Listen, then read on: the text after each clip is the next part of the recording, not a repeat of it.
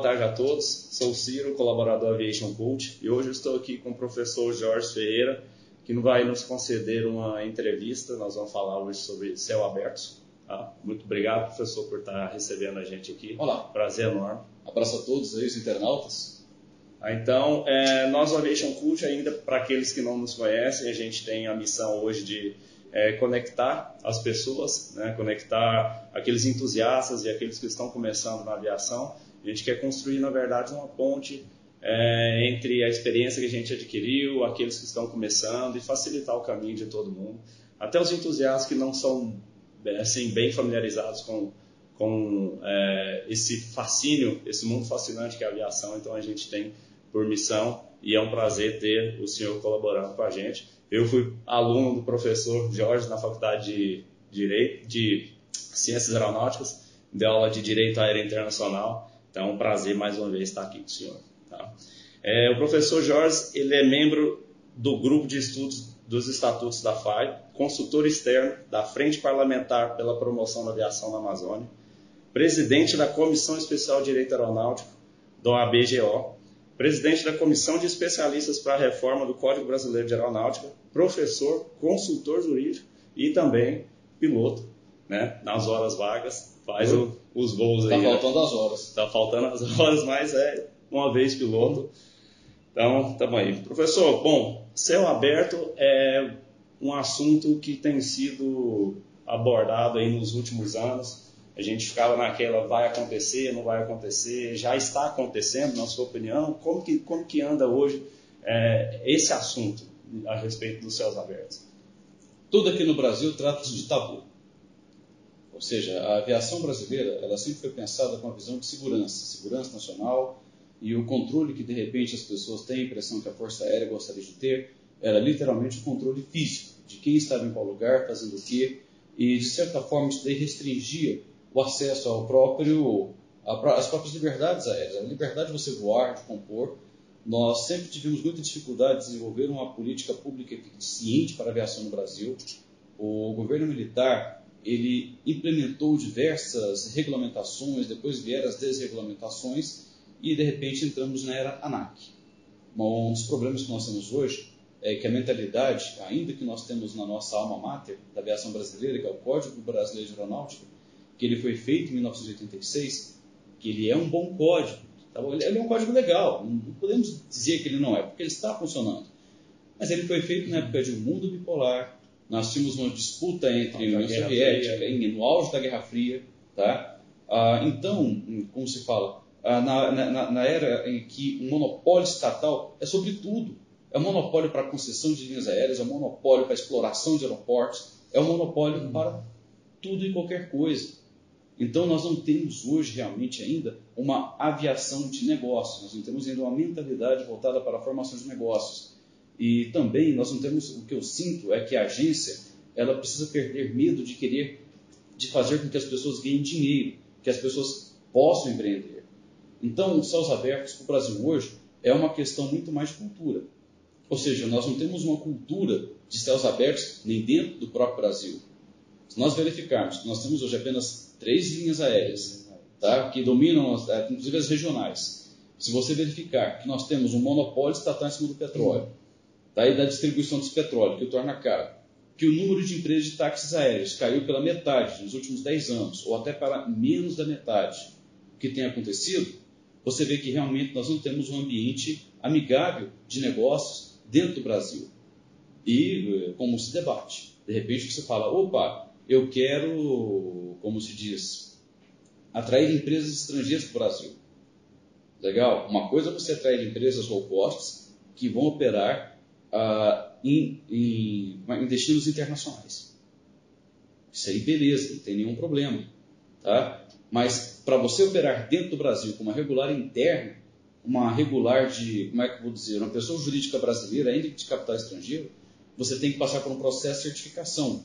E esse processo de certificação, os processos de certificações que existem hoje dentro da, da Agência Nacional de Aviação Civil, não vão atender essas empresas. Elas vão demorar muito para se certificar, para certificar essas aeronaves, certificar essa tripulação, até mesmo para conseguir tripulantes para operar essas aeronaves, ou então, ou então tripulantes estrangeiros que eventualmente venham trabalhar aqui e nós também não temos uma legislação que é amigável para isso, que a própria lei aeronauta criou uma reserva de mercado. Seis meses, se não me engano, a nível de instrução. Ah, não, seis meses, um terço da tripulação a nível de instrução.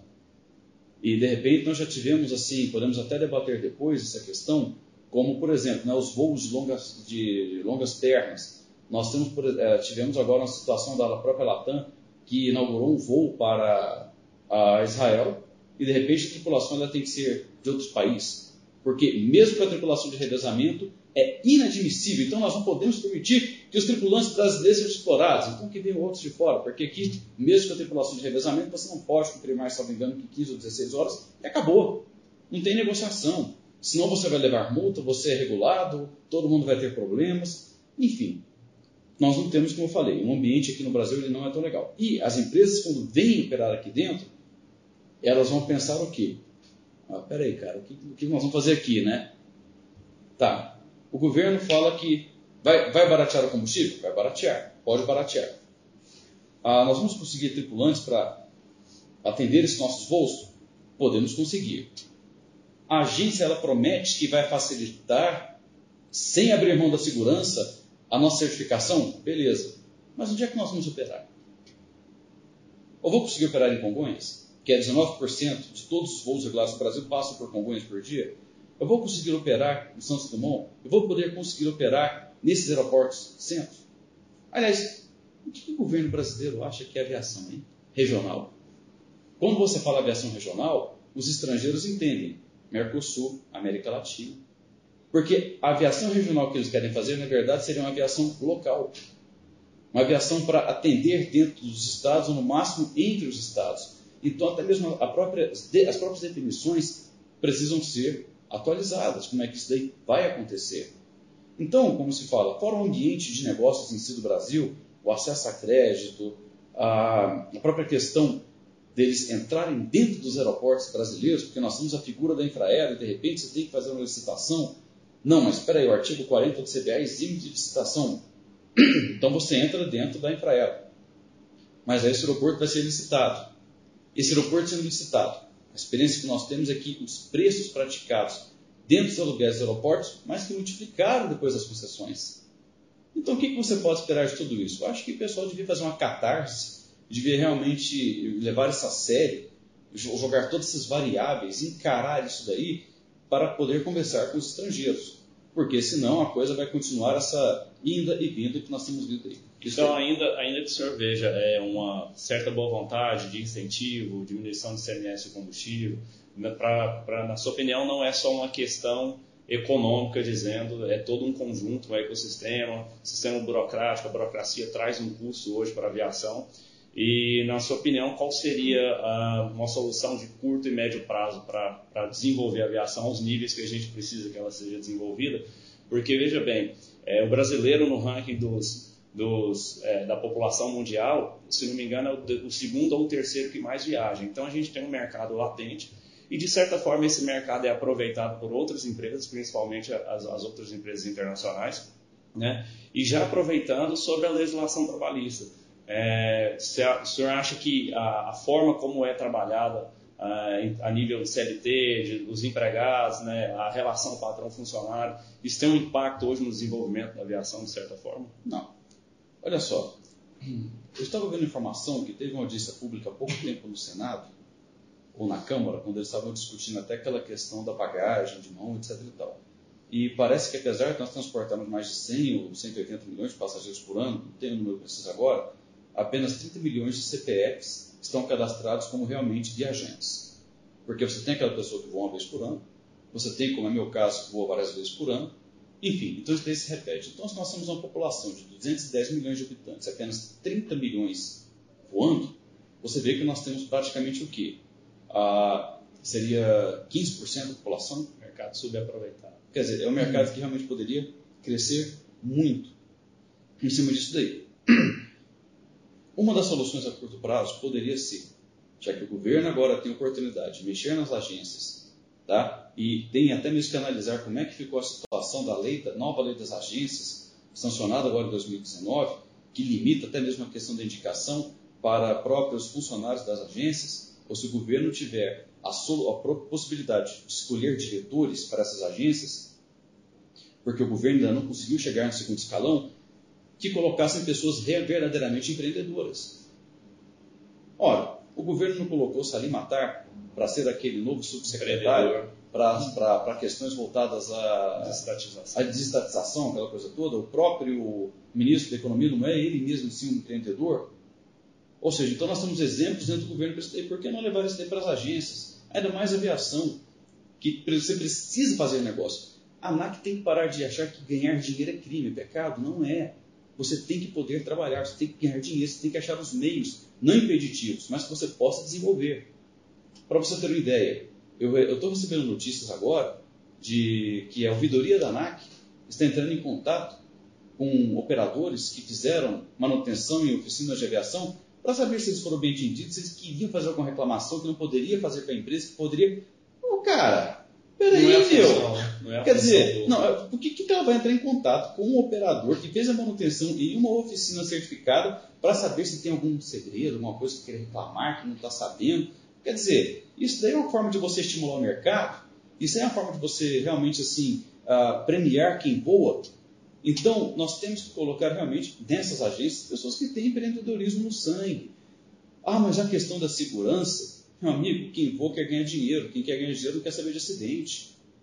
Então, se você quiser ter realmente assim, uma mudança de mentalidade, você tem que mexer nesse establishment que está aí porque não adianta você estar renomeando pessoas que foram colocadas pelos governos anteriores, que têm realmente orientação socialista, uma orientação burocrática muito pesada, que falam aí que não, que temos agora uma nova mentalidade, o governo, na época era outro governo, mas até mesmo o próprio modelo de, das concessões que estão sendo feitas, elas estão se repetindo. Nós estamos vendo aí problemas nas concessões com as empresas que prestam serviços aéreos públicos ah, especializados, como são as exatas que estão reclamando aí de aeroportos que foram concessionados e a majoração de 500% dos preços. Onde acontecem as concessões, temos problemas sérios com a aviação geral, onde realmente ah, praticamente vê o aeroporto de Brasília, a aviação geral acabou, os táxis aéreos saíram de lá. Se não for uma ou outra grande empresa que realmente tem contratos, coisas plausíveis, todas as demais sumiram. E se você então quiser pousar com um avião de pequeno porte no aeroporto de Brasília, você praticamente não vai conseguir. E a quem isso interessa? Cadê a própria função social que diz é, que você quer promover para a aviação. Ou seja, então nós temos essas questões, mas as questões que eu vejo é essa mudança, e nós temos uma oportunidade muito grande agora que é a seguinte: se você realmente coloca empreendedores, pessoas do mercado, para gerir a administração e, e parar com aquilo também. Ah, mas espera aí, ele é do mercado. Ah, se ele era da empresa aérea, ele vai, favorecer a empresa. Ah, se ele para com isso, cidadão. Uma vez que ele está lá, o cara tem que dar o compromisso. Porque se você aproveita o timing, que nós temos uma nova legislação aí que está sendo ah, engendrada, porque o novo Código Brasileiro de Aeronáutica ele começou a ser engendrado em 2011. Ele começou a nascer em 2012, que foi sob a Comissão de Aviação Civil do Senado. E depois ele nasceu de fato com Comissão Especialista em 2015. Foi entregue em tempo recorde o relatório que virou o PLS 258 2016 em 2016, coisa de nove meses depois foi aprovado dois anos depois pela Comissão do Senado, Comissão de Especialistas Senadores. E agora, por questões econômicas, ameaças a concessões, não sei o que, não sei o que, está parado. E está tá para ser pautado, sim, vai ser pautado no Senado. Olha que chance de ouro você tem para fazer um novo Código Brasileiro de Aeronáutica, moderno, já, já linkado à internet, tá? com novos operadores, com novos diretores de agências voltados a essa nova mentalidade de mercado, com secretários voltados à Secretaria de Aviação Civil. Ou seja, então você tem um timing perfeito para fazer tudo isso hoje. Agora, realmente, o governo tem que abrir os olhos para essa oportunidade. Ou então ele vai continuar submetido, e como nós estamos há mais de anos esperando algumas novidades que ainda não aconteceram, o que vai acontecer é o seguinte: existe agora a consulta 23, 2018, 2019 da ANAC, que ela quer consolidar a questão da repetição, da aplicação dos autos de infração repetitivos. Ou seja, o que, que você ganha em você multar uma empresa porque um helicóptero estava com a plaqueta que não era usada há 20 anos, por conta disso aplica 10 milhões de reais de multa numa empresa. É, eu não entendo. É, não entendo, né? Agora, a, a, legislação trabalhista aqui no Brasil, eu acho que quando foi feito o PLS 434, que começou, que foi passado para o senador Paim, e que depois foi passado por Jerônimo Gerg e de repente virou a nova lei do aeronáutica, eu não sei qual foi o timing, o que, que aconteceu isso, mas logo, logo ele ficou em desuso em relação à própria reforma trabalhista que aconteceu. Então, eu não sei se isso tem facilitado a vida dos comandantes, dos pilotos. Existe uma questão aí que está pegando fogo. De repente, assim, eu tenho empresa de táxi sério, eu sou piloto. Qual é o problema de eu voar nessa empresa? Se você é o proprietário. Se eu sou proprietário, se eu sou piloto, eu estou no quadro social, eu estou sócio, posso voar. Já tem pessoas que estão questionando isso. Fala que não pode. Que não poderia. Que não poderia. Sobre qual alegação? Também. É, porque para que você possa voar, a lei determina que você tem que ter um contrato de trabalho. Mas acontece que a lei não fala que seja um contrato de trabalho seletista. E nós temos várias modalidades de contrato de trabalho hoje. A própria, e a própria terceirização. Ah, você não pode ser um PJ para voar aeronave, você não pode prestar serviço. A terceirização mudou muita coisa e veio logo depois da, da, da lei do aeronauta. E existe também uma preocupação acerca é, dos, dos comandantes, dos tripulantes, principalmente da empresa aérea comercial, porque os céus abertos teriam um impacto inicialmente aí na, na aviação comercial é, sobre as vagas de emprego. Né? Existe uma preocupação sobre as vagas poderem ser preenchidas por estrangeiros e tirar um pouco do mercado é, de aviação desses pilotos nacionais. Você acha que isso é um impacto, é um impasse, ou, ou acha que isso não tem, não tem um impacto no, no desenvolvimento da, da, das atividades a um curto espaço de tempo, médio espaço. Talvez quem pensa assim está no século XIX. Porque, olha só, uma empresa estrangeira que queira romper a barreira de entrar aqui dentro do Brasil. Empreender aqui dentro Empreender Brasil. aqui dentro do Brasil. Quer dizer, vai ter que submeter as certificações impostas pela ANAC, tá? Não estou colocando aqui em xeque a qualidade da certificação, eu falo o tempo dessa certificação. Teve empresas aí que vieram certificar no Brasil e demoraram quatro anos. Empresas nacionais, para se certificar, três anos. Vamos supor que então que ela consiga certificar em um ano. Bom, em primeiro lugar, a empresa era estrangeira para entrar no Brasil, ela vai ter que se submeter a toda a legislação da ANAC, vai ter que submeter a toda a legislação do DSEA, vai ter que submeter, inclusive, né, a contratação de pilotos que dominem o nosso vernáculo, que é o português. Eu não, eu, eu não vi onde é que isso está, que os caras procurarem aqui vão ter que falar inglês, ou vão ter que falar outra língua. Uhum. Diferente como acontece na China, como acontece em outros lugares, até mesmo lá isso acontece mais com os Eles, para operarem aqui, deveriam dominar o português. Eu, eu acho que a barreira linguística já é uma, já é uma já constante. E outra coisa. Porque não é o que acontece no mercado, em âmbito é, mundial. Né? Então, o inglês ele é realmente a, a língua oficial da aviação em outros países. É, em algumas partes da Europa, aqui então não é a gente não a gente usa o português né então seria é, isso seria um empecilho para outras pessoas virem trabalhar vamos supor que isso pode ser um empecilho se bem que todas as empresas hoje já estão exigindo para qualquer piloto que ingresse no Doravante né ICAO 4, 5 ou Plus tá? Eles já, já estão tendo essa exigência. É, inclusive para serem promovidos dentro da própria da própria empresa. E outra coisa Desde que aconteceu aquele acidente com o avião da Gol em 2006, onde nós tínhamos realmente uma deficiência muito grande para que os controladores de voo falassem inglês, isso praticamente foi superado pela Força Aérea. Hoje, inclusive, quando você acompanha, você vê muitos voos na quais os próprios pilotos interagem já em inglês com os próprios controladores. Acho até mais fácil para, como é que se fala assim, direcionar. Uhum. E os controladores todos que eu tenho visto, eles têm respondido em inglês também. Inglês técnico, inglês e cal, aquela coisa toda. Eu entendo que se eles puderem, pelo menos, voar para o Brasil falando em inglês, porque as pessoas falam, ah, mas como é que ele vai interagir com os passageiros? É uma questão de marketing Entendeu? da companhia. Como é que, eles, é, como é que então, então, então, a questão da língua, dizer que é impeditivo, mas seria um fator que poderia abrir, seria um valor contribuinte para realmente assim, a limitação para a contratação de a pilotos profissionais estrangeiros. Simplesmente eles teriam que ter a carteira ANAC. Ou seja, de certa forma, eles vão ter que passar por um processo de certificação de suas habilitações, a convalidação aqui também. O que também não é fácil, que é demorado. Então, quero dizer, eu não vejo como de imediato um risco para os pilotos, para o mercado que vai ser releiloado. Olha, ouvindo um colega aí, talvez não lembro se era da Azul ou da TAM, um colega aí, disse que essa empresa estaria para receber uma X quantidade de aeronaves novas, de Airbus, que seriam 60 Airbus, que receberiam esse ano, mas na verdade vai receber 20 exatamente por falta de tripulante. É, e o treinamento hoje é um, é um gargalo também, é uma dificuldade. Os centros de treinamento, né, você desenvolver um profissional hoje, é, de certa forma, é, é difícil, né? Você desenvolver no, aos moldes do que o, a comunidade internacional, né, IOSA, essas coisas precisam que seja desenvolvido. O problema na mão de obra do Brasil vai ser fácil. Vamos colocar assim: chega uma empresa estrangeira, só para complementar nosso interior, que quer operar no Brasil, precisa de tripulantes. Se um copiloto da Azul, por exemplo, não sei quanto ele ganha, mas se ele ganha 10 mil reais, você acha que essa nova empresa vai chamar esse copiloto para pagar por 7 mil? É a questão de. É, a, a, o liberalismo econômico é, atrás dessas quer coisas. Dizer, ou seja, né, ou, ou, você acha que ele vai, não, peraí, vamos convidar esse cara ah, para trabalhar aqui por 15. Ah, mas acontece que depois vai baratear, vai, vamos parar de ser paranoico, vamos, sejamos práticos.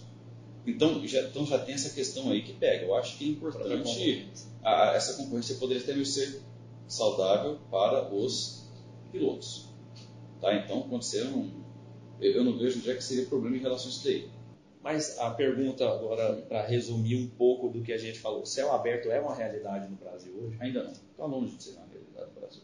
Está longe de ser uma realidade. Tá Ou seja, começou com a, com a autorização de 100% de capital estrangeiro e tudo mais, mas o que seria propriamente o ideal em termos de céu aberto hoje para o Brasil? Isso é engraçado porque hum. talvez o Brasil, nenhum país está tentando o que o Brasil está fazendo. Porque veja só, pessoal fala, ah, nenhum país tem 5% de capital estrangeiro. Sossega, calma. Nós sabemos que hoje o dinheiro não tem fronteira. Se você pega, por exemplo, a Embraer. Se brincar, acho que a Embraer está na mão de 4% do governo brasileiro, deve ter nem 8% de acionista brasileiro, entre bancos, alguma coisa. Gigantesca maioria são de capitais circulantes estrangeiros. Segundo, vai ser uma empresa brasileira. Ela vai operar no Brasil mas ela vai ser uma empresa brasileira. Ela vai ter. O que, que significa ser uma empresa brasileira? Significa que ela vai ter que integralizar capital aqui dentro. Ou seja, ela vai ter que ter garantias, ela vai ter que ter patrimônio aqui dentro para garantir eventuais responsabilidades que ela possa submeter. Ou seja, responsabilidade de fundo de natureza trabalhista, responsabilidade de natureza de indenização, indenizatória, por assim dizer, então ela vai ter que ter um dinheiro, vai ter que ter bens, vai ter que ter seguros, alguma coisa. Identidade brasileira. Para garantir. E mais que identidade brasileira, essa empresa, essa empresa ela vai ter que certificar a ANAC. Vai ter Diríamos que... uma identidade jurídica brasileira. Total. Ah, mas hoje é como se fala, a Volkswagen. É porque o que todo mundo acha é que, é, basicamente, vamos pegar a American Airlines, se ela resolver vir voar para cá, ela vai vir colocar os aviões submissa às legislações americanas, respondendo. Não, então ela teria que abrir uma empresa totalmente nova aqui para suprir todos Sim. esses voos. Não seria se já Delta International e voar aqui dentro do Brasil. Não, ela vai ter que construir uma empresa brasileira, CNPJ brasileiro, tá? E dentro disso, então, ela vai ter que pegar seus aviões e vai ter que colocar o Papa Sierra, o Papa Romeo, o Papa Papá, o Papa Tango, vai ter, que, vai ter que nacionalizar as aeronaves, não vai ter aquela caixanga de seis meses dentro, seis meses fora, não. Vai ter que nacionalizar as aeronaves, vai ter que padronizar, porque quando você fala dessa oitava ou nona liberdade, nós não vamos aplicar essa nona liberdade no Brasil, que vem uma aeronave estrangeira, com bandeira estrangeira, pega uma passageiro em Manaus, deixa no Rio de Janeiro, depois deixa em São Paulo, e fica fazendo Rio, Manaus, Com empresa com matrícula. Não, é empresa brasileira, aeronaves matrícula brasileira, operando no Brasil tendo que obedecer esse cabedal horroroso de, de normas trabalhistas que nós temos aqui no Brasil, que acaba atrapalhando muitas vezes o próprio trabalhador, tá? que, impede, que impede livre negociação, concorrência. Temos que parar essa história de que, e é por isso o trabalho importante que tem que ser feito, de parar de que o trabalhador é o coitadinho, de que o piloto é o coitadinho, porque a partir do momento que ele tem uma formação superior, que ele passa também a ser um gestor, que ele passa a ter essas responsabilidades, você sobe o nível. Só vai ter um nível de conversa, um nível de, de interação com a empresa. Então não é mais aquela coisa do cara que, ah, não, porque, desculpa, eu nunca vi piloto da VASP, de Vale, que transborda ser coitadinho. Eu não sei o que aconteceu depois, que tivemos algumas mudanças, algumas crises que deu problema. De repente, agora viemos os novos pilotos. Então, esses novos pilotos que já vêm com uma formação acadêmica, coisa que a gigantesca maioria dos pilotos, de até 20 anos atrás, não tinham. Era o segundo grau e por aí vai. Tanto que o curso de ciência aeronáutica é uma novidade, é coisa de 25 anos, 26 anos que existem esses cursos no Brasil. Você acha que o, que o curso hoje de ciências aeronáuticas, ao molde do que é, diante da evolução da informação, a evolução da, da, da própria educação, é o suficiente para formar o tipo de profissional que a aviação vai precisar? O senhor tem alguma ideia, diante de um cenário de céu aberto, o tipo de profissional que o mercado vai exigir desse, a, a esse nível? O senhor foi pro, é professor? Tá, eu sou professor, eu fui, eu vou, eu vou, fui chamado agora novamente na Católica, na semana passada, para lecionar uma pós-graduação sobre logística e políticas públicas para aviação, tá? Então, isso aí, quer dizer assim, até marca o retorno né, que estou tendo, assim, para a PUC, Parou um né? pouco, né? Não, eu sempre lecionei na Escola Superior de Advocacia, tá? outros cursos de pós-graduações, quer dizer, o professor nunca larga, né? Isso. Entendeu? Mas o senhor acha que hoje é, é, o curso de aeronáutica e os cursos que tem hoje disponível para formar o profissional, falta alguma coisa? Você acha que o, o curso é, é suficiente? Lógico que a gente tem, tem a, o aprendizado tem processos, mas você acha que diante dessa evolução e revolução da educação e da informação, a gente precisa de algo mais? Assim? Vamos lá. Quando eu chequei em Bragança Paulista, em fevereiro, acho que me engano, 19 de fevereiro, de 1999, tá?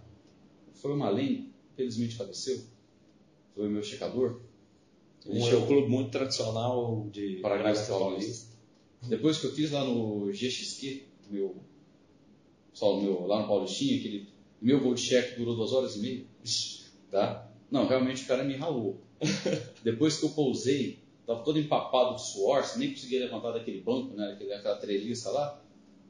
Ele virou e falou o seguinte: ele pegou a faca, virou para mim e falou assim: Jorge, você está checado, sabe o que, que significa?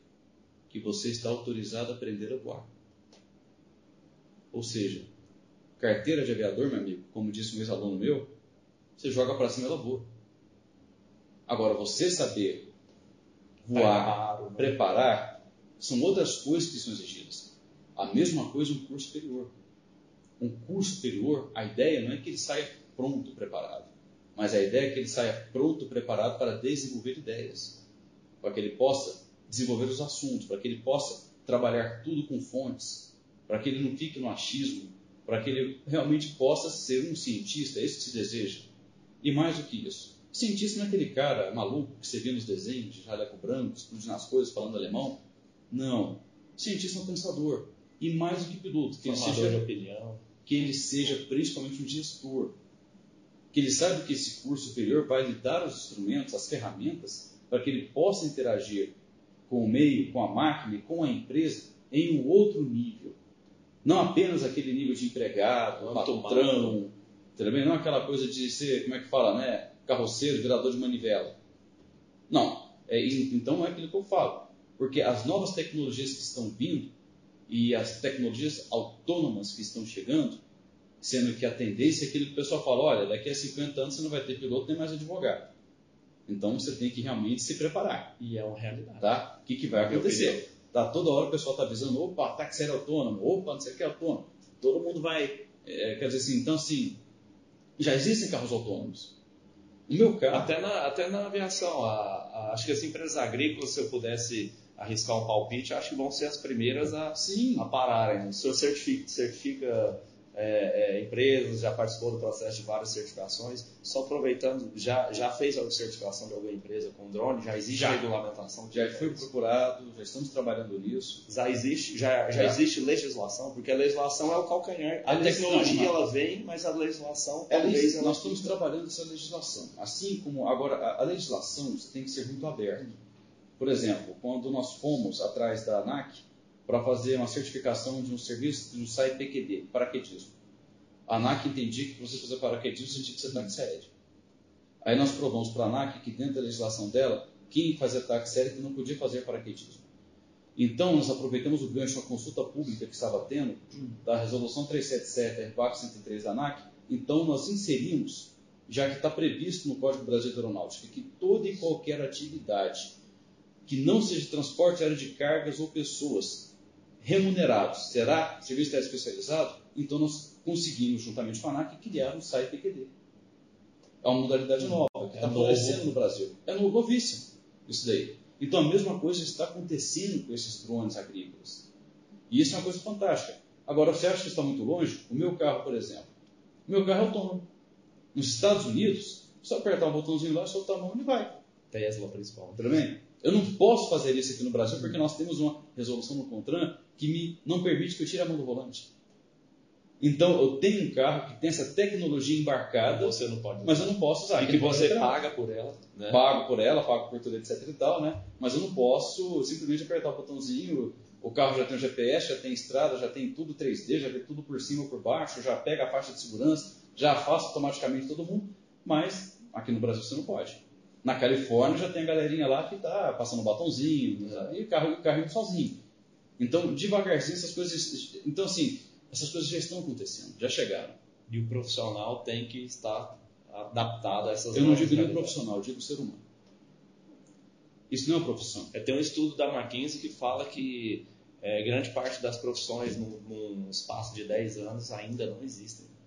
E o próprio, ele dá o exemplo do Uber ainda, né? Que o Uber foi uma é, foi inovadora no sentido de que criou, quebrou o monopólio do táxi, criou ali é, novas oportunidades de emprego e a própria Uber está matando o próprio negócio. Pode ser que a profissão de Uber venha acabar no espaço de tempo. O pessoal do coaching, eles têm meio que poluído esse ambiente empreendedor com uma série de mega ideias, etc. Tal, tal, tal, tal.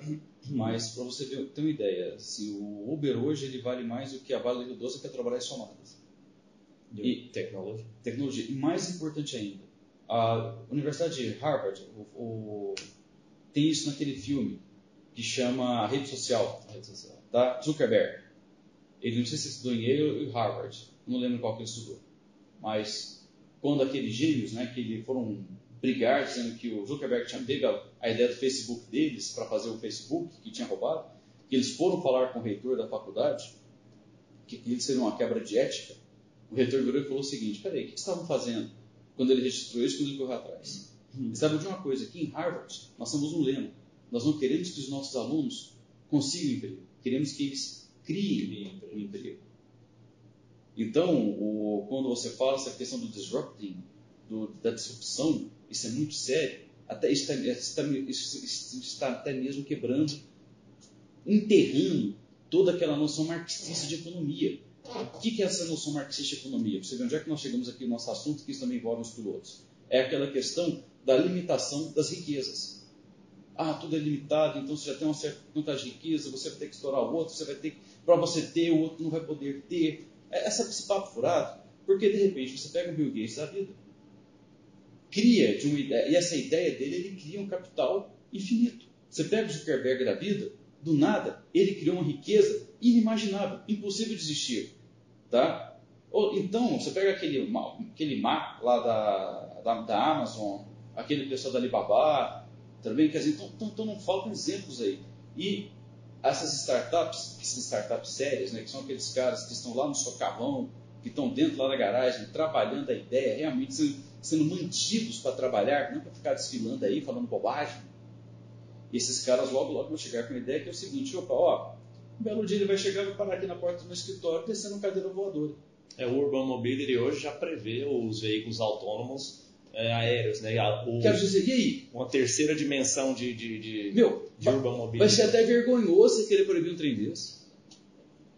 Então, então é isso que está acontecendo. Então, ou seja, eu acredito que o mercado de pilotos para o Brasil pode ser promissor, mas nós precisamos realmente sair do establishment que nós temos, do monopólio estatal em cima de tudo e como está. O monopólio estatal ele tem que ser sobre a segurança. Aí eu concordo, 100%, que isso é até uma própria função natural do Estado, de ter isso daí.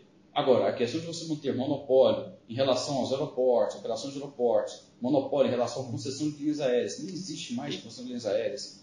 A- e, e- e tudo isso, ou seja, de repente você fala assim, opa, você tem um novo Código Brasileiro de Aeronáutica que você prevê a criação de aeroportos de fato privados, onde do nada você pode criar um aeroporto para a empresa aérea poder operar e de repente você tem o quê? Você tem a legislação atual que você quer fazer a concessões que já não deram certo, quer manter esse modelo e de repente, em vez de você abrir o mercado, você está limitando o mercado e proibindo a entrada de novo. Não, peraí. Isso, isso senhor tocou num assunto que eu estava. Era a minha próxima pergunta.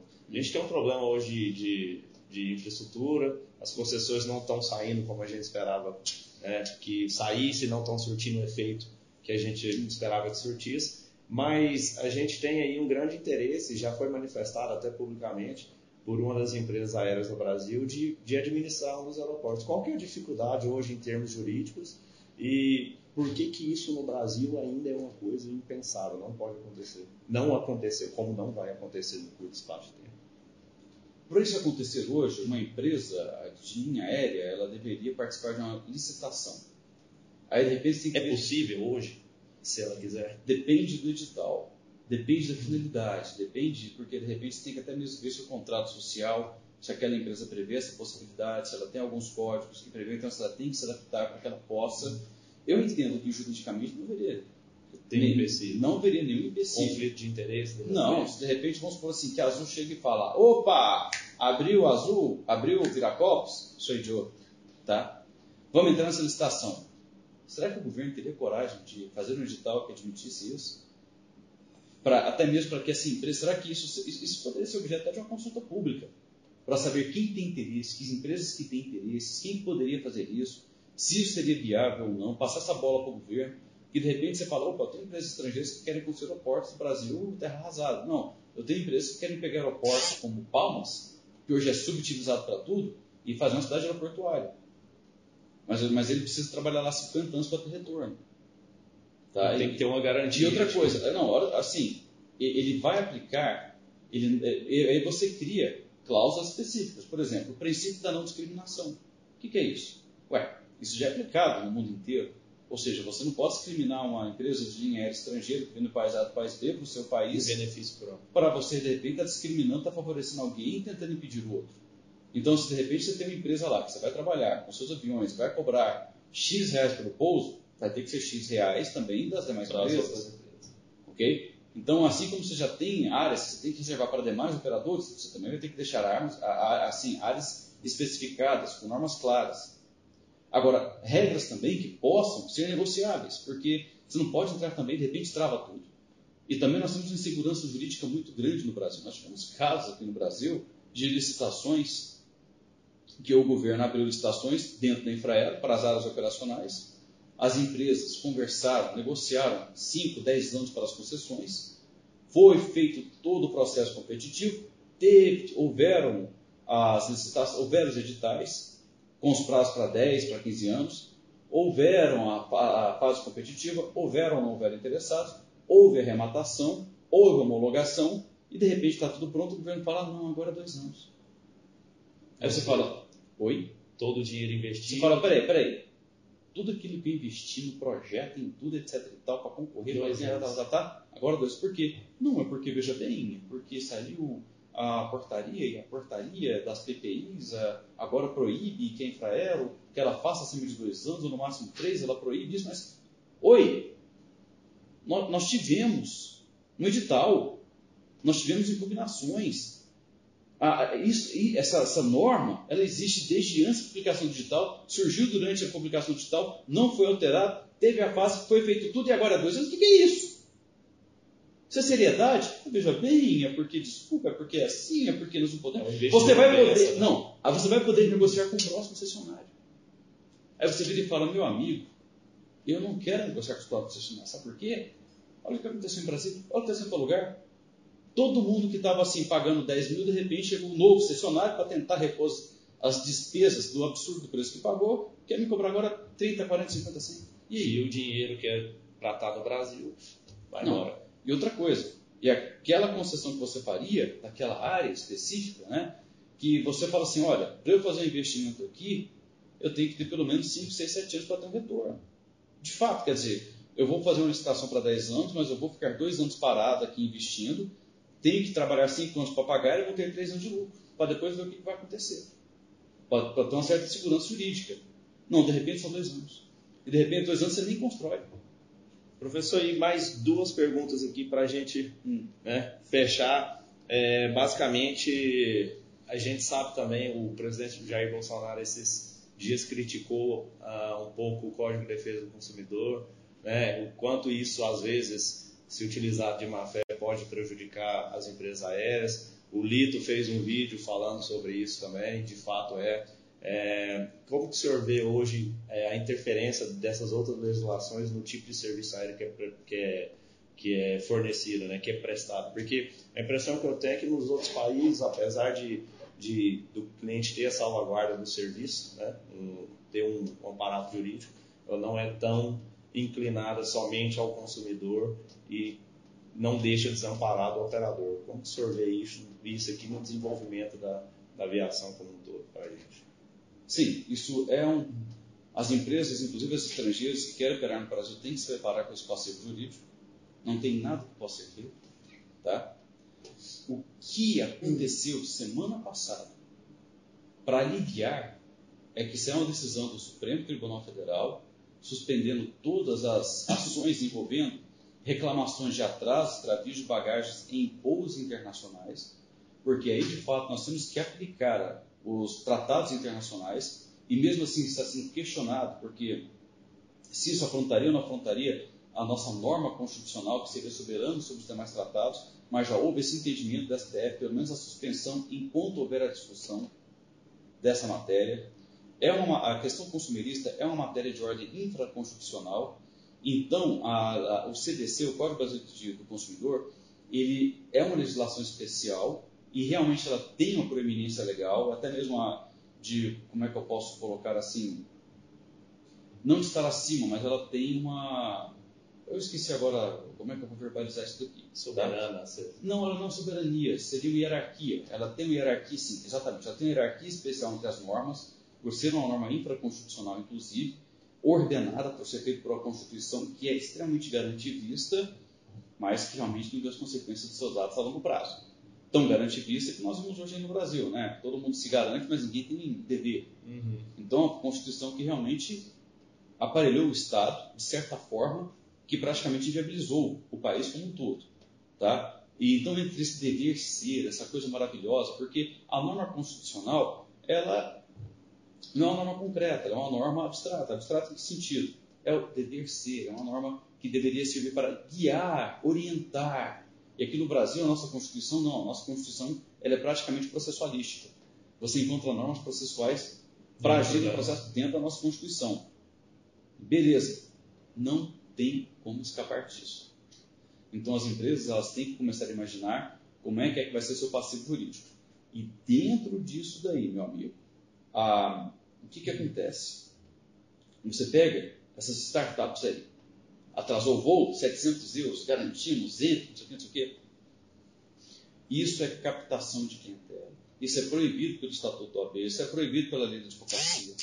Mas, obviamente, né, vamos ganhar pelo volume, né? Se você pega assim, a IATA soltou que agora, de cada 100 voos no Brasil, 79 serão processados. Terão processo. Que isso?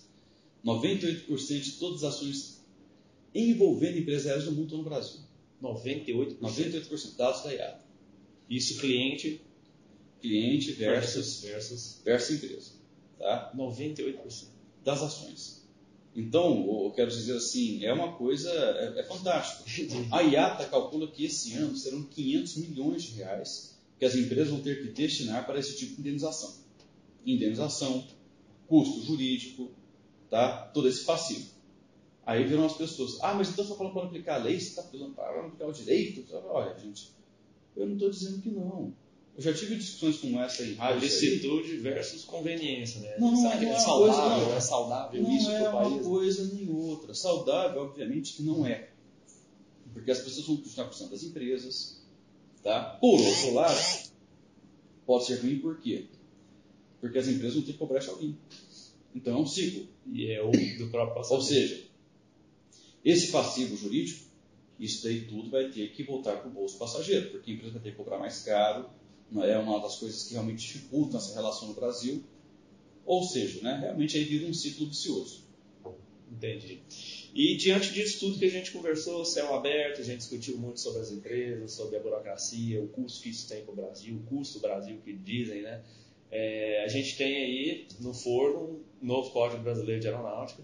Né? Eu queria saber de que forma o código hoje prevê tudo isso, né? Se já está ele, ele já nasce, ele está atualizado ou ele já nasce um pouco defasado em relação às questões geopolíticas, como o senhor mesmo colocou é, o nosso de 1986 ele é extremamente voltado para uma questão geopolítica diferente que a gente tem hoje.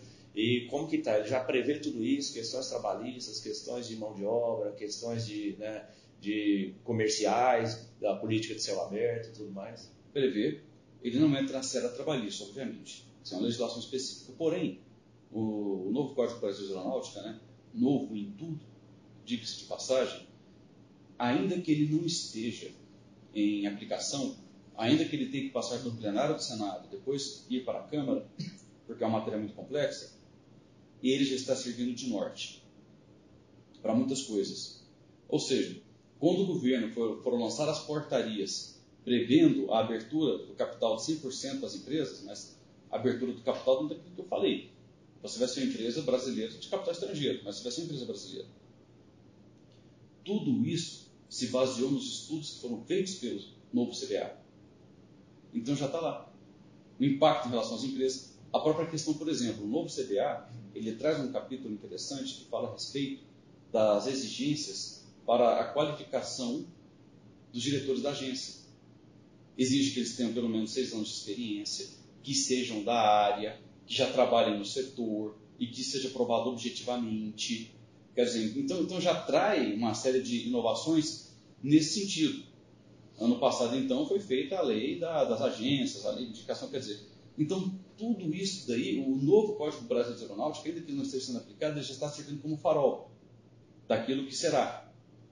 A própria questão, que é tão temerosa de manter esse modelo de, uh, de concessão que o governo aí fala que arrecada bilhões, que vai ser muito bom, que é excelente, etc e tal. Sim, os aeroportos estão mais bonitos, apesar de não estarem acabados, mas se você vê os cacarecos que cada aeroporto tem, são coisas fabulosas. As melhorias, na minha opinião, se, se limitaram a questões de infraestrutura percebida pelo cliente. Para o usuário, eu acho que não, não houve muita muita mudança em termos de auxílio à navegação, essas coisas, questões. Não, para os operadores não nem tanto. De fato, isso aí não houve, né? Quer dizer assim, o Aeroshopping, a perfumaria ficou muito bonita. Mas eu penso na Infraero em, mil, em 2010. A Infraero em 2010, tem esses dados disponíveis, ela era uma empresa que na época faturava 1 bilhão e 300, faturava, não sei se era 3 bilhões de dólares, 3 bilhões de reais, na época, bilhões. 3 bilhões de reais em Infraero em 2010, tava, tinha 64 aeroportos, apenas 13 aeroportos superavitários, mesmo assim, ela, ela, ela batia mais de 3 bilhões e 300 milhões de reais de faturamento. Era uma empresa que tinha em caixa 1 bilhão e 400 milhões de reais. Tudo bem, esse caixa ele estava, como é que se fala? Uh, contingenciado, mas nominalmente tinha. E ela tinha um lucro de 10%, lucro líquido, de 330 milhões de reais.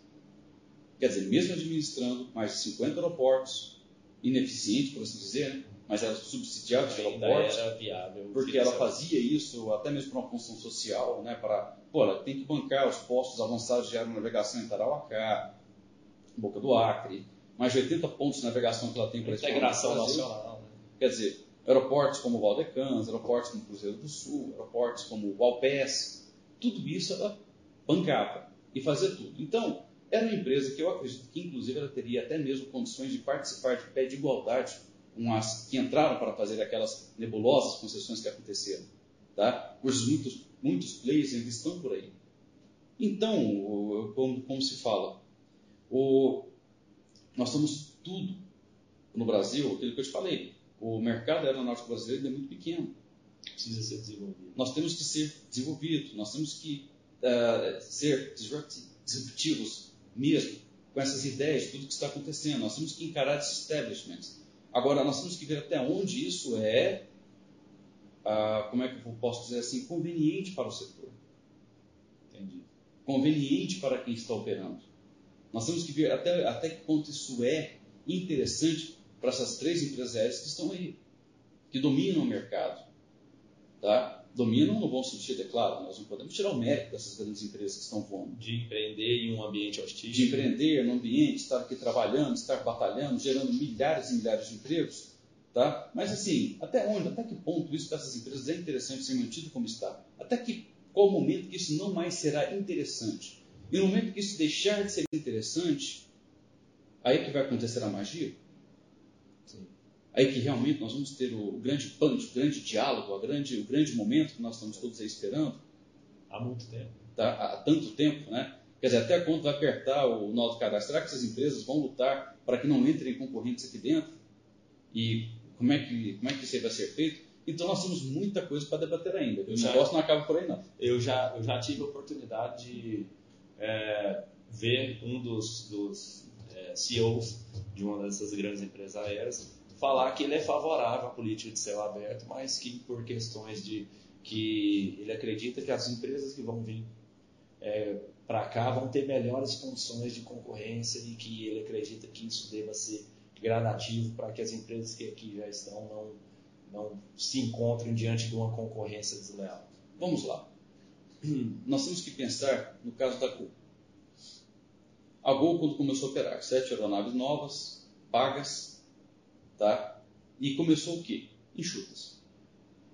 Na época, acho que a Varig tinha 72 aviões e 30 ou 40 mil funcionários. 30 mil funcionários, não lembro perfeito. Quer dizer, você pega 70 aviões, você vê que você tinha 500 funcionários por avião. Diretos e indiretos. Diretos e indiretos. Aí, de repente, você chegava a um...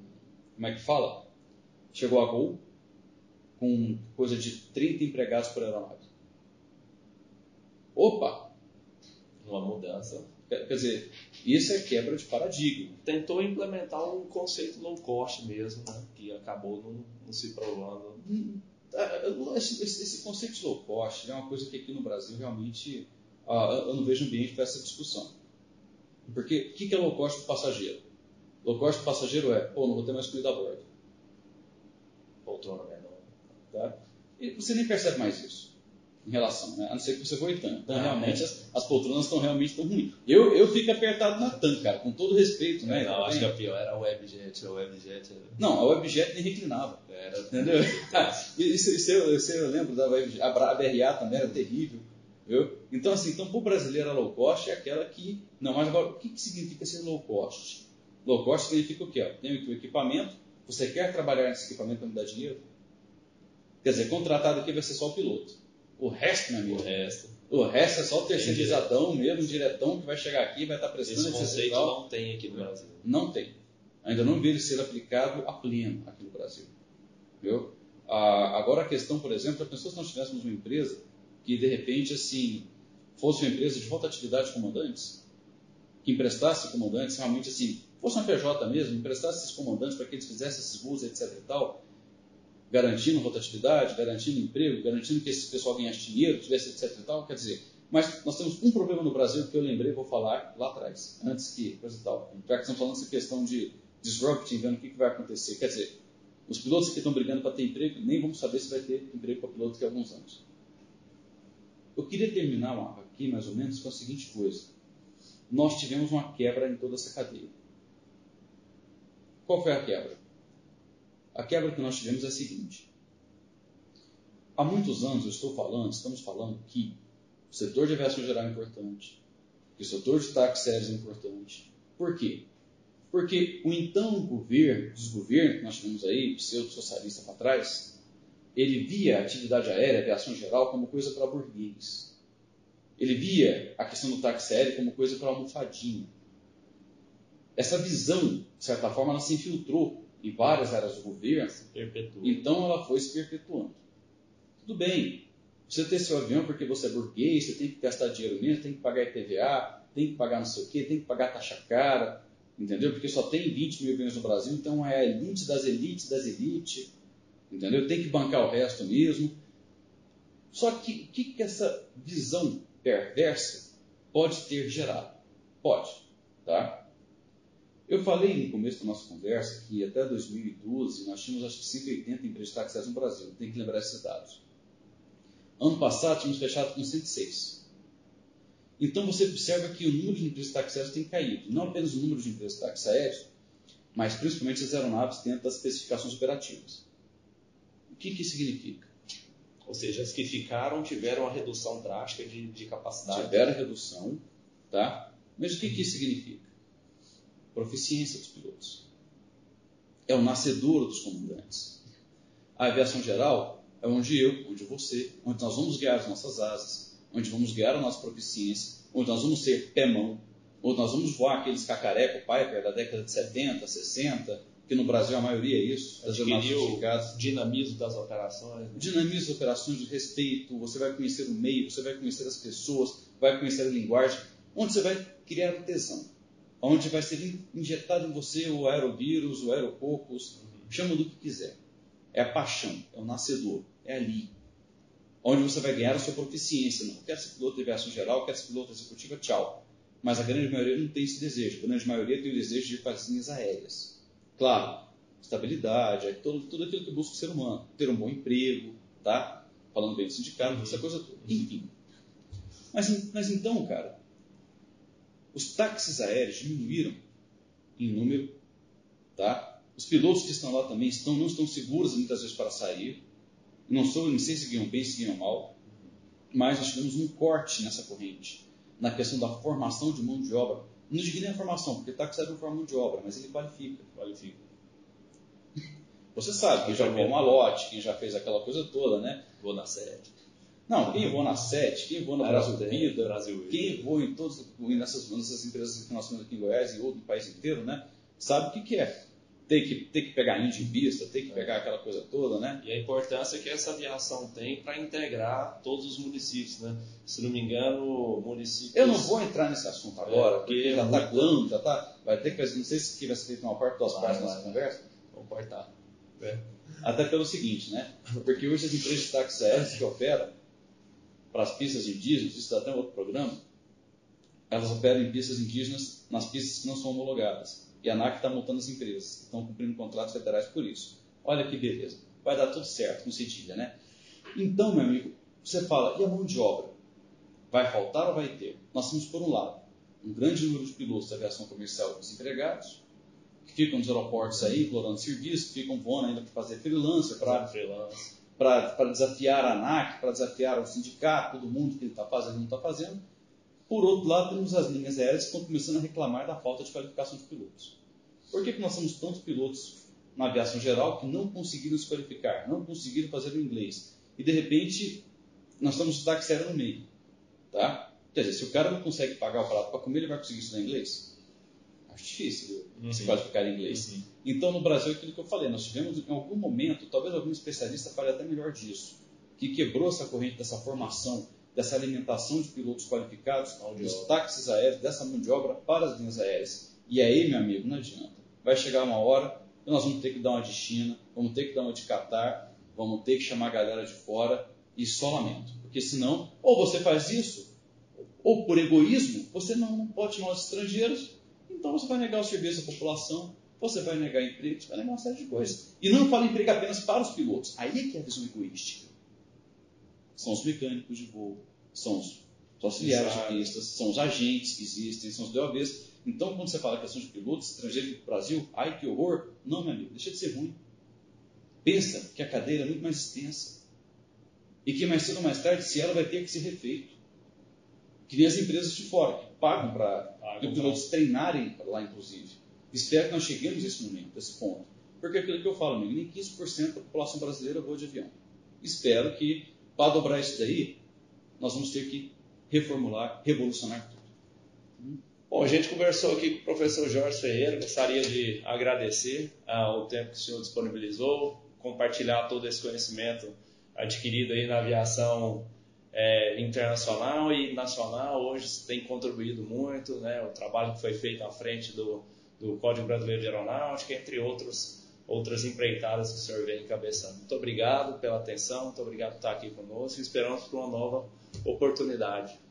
Vamos falar novamente, é sempre muito bom falar de avião, tá? Agora, melhor que falar é realizar. Então, assim, não desistam dos sonhos, vamos voar, vamos dedicar. Aqueles que querem empreender, por favor, vamos empreender. Tá? Eu sei que os desafios são gigantescos, mas a sua vontade tem que superar tudo isso. Ok? Forte abraço. Obrigado. Caso você ainda não está inscrito, se inscreva para receber nossas atualizações e notificações dos próximos episódios. Siga nossas redes sociais também, Instagram, Facebook e YouTube. Também no LinkedIn Aviation Cult. Até a próxima.